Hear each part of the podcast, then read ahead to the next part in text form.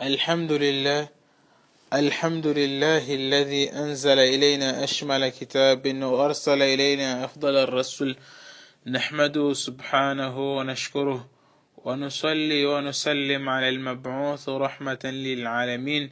نبينا محمد صلى الله عليه وعلى آله وصحبه ومن تبع أثرهم إلى يوم الدين. أما بعد Allah subhanahu wa ta'ala e seguidamente peço que a paz e a sua bênção estejam com o último profeta Muhammad sallallahu alaihi wasallam.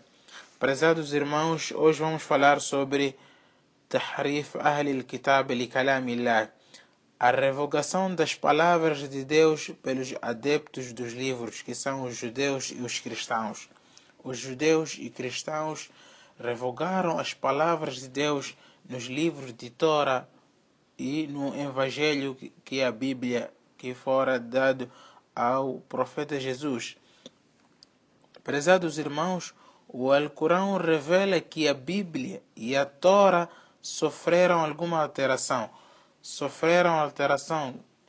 Esses dois livros que são palavras de Deus sofreram alteração neles, pois Deus diz no Alcorão أفتطمعون أن يؤمنوا لكم وقد كان فريق منهم يسمعون كلام الله ثم يحرفونه من بعد ما عقلوه وهم يعلمون سورة البقرة Então aspirais a que eles creiam em vós, enquanto com efeito um grupo deles ouvia as palavras de Allah, em seguida, após havê-las entendido, distorciam-nas enquanto sabiam. Este versículo, prezados irmãos, revela que os adeptos dos livros ouviam as palavras de Deus, palavras de Allah que está as palavras existentes nos dois livros, na, na Torá e na Bíblia, e depois distorciam essas palavras de Deus. Assim como também o Alcorão mostra-nos que os sábios dentre os judeus e os cristãos esconderam uma parte da verdade e revogaram essa parte da verdade existente nos livros dele, nesses livros de, da Torá e do, da Bíblia. Deus diz-nos: "Qul man anzala al-kitaba alladhi ja'a bihi Musa nuran wa hudan lin-nasi taj'alunahu qaratisa tubdunaha wa tukhfuna kathira." Diz quem fez descer o livro com que Moisés chegou como luz e guia para os humanos. Vós o fazeis agora em folhas soltas, de que mostrais algo e escondeis muito.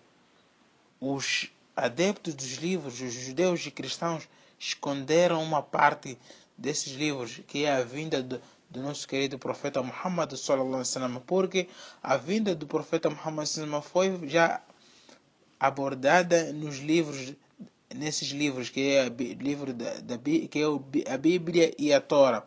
Deus fala mais num outro versículo, Muhammad Rasulullah والذين معه أشداء على الكفار رحماء بينهم تراهم ركعا سجدا يبتغون فضلا من الله ورضوانا سيماهم في وجوههم من أثر السجود ذلك مثلهم في التوراة ومثلهم في الإنجيل Muhammad é o mensageiro de Allah e os que estão com ele são severos para com os renegadores da fé, misericordiadores entre eles.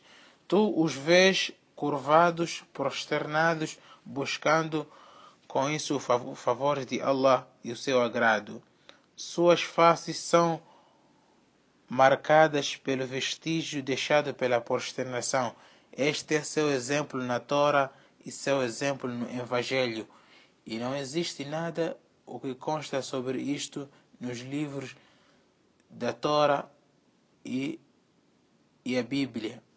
Os livros que temos hoje em dia, que é a Torá e a Bíblia, não existem esses versículos que abordam sobre Muhammad, mensageiro de Deus, e os que estão com ele são severos com essas qualidades assim menciona, que mencionei recentemente, mencionei recentemente que esse, este é um versículo alcorânico é existente né, no capítulo da conquista, al-Fath, capítulo da vitória. Prezados irmãos, isso significa que os judeus e os cristãos revogaram e esconderam uma parte da verdade existente no, nesses dois livros, que é a Torá e a Bíblia.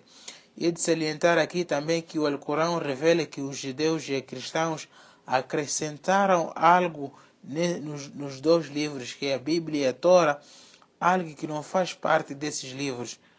E misturou-se a verdade com a, a falsidade. Deus diz-nos فويل للذين يكتبون الكتاب بأيديهم ثم يقولون هو من هذا من عند الله ليشتروا به ثمنا قليلا فويل لهم مما كتبت أيديهم وويل لهم مما يكسبون Então, ai dos escrevem o livro com as suas próprias mãos, em seguida dizem, isso é de Allah, para o venderem por ínfimo preço.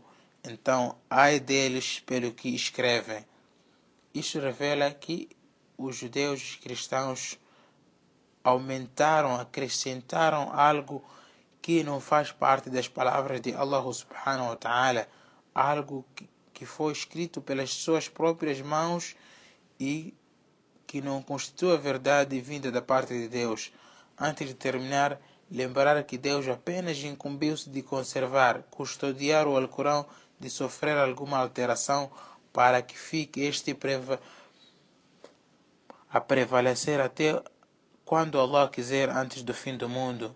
E quanto aos livros passados que são a Torá, os Salmos dado a Davi e a Bíblia, Deus incumbiu Deus apenas incumbira aos sábios, que são os rabis os sacerdotes, em custodiarem e conservarem esses livros e ele, eles não o fizeram.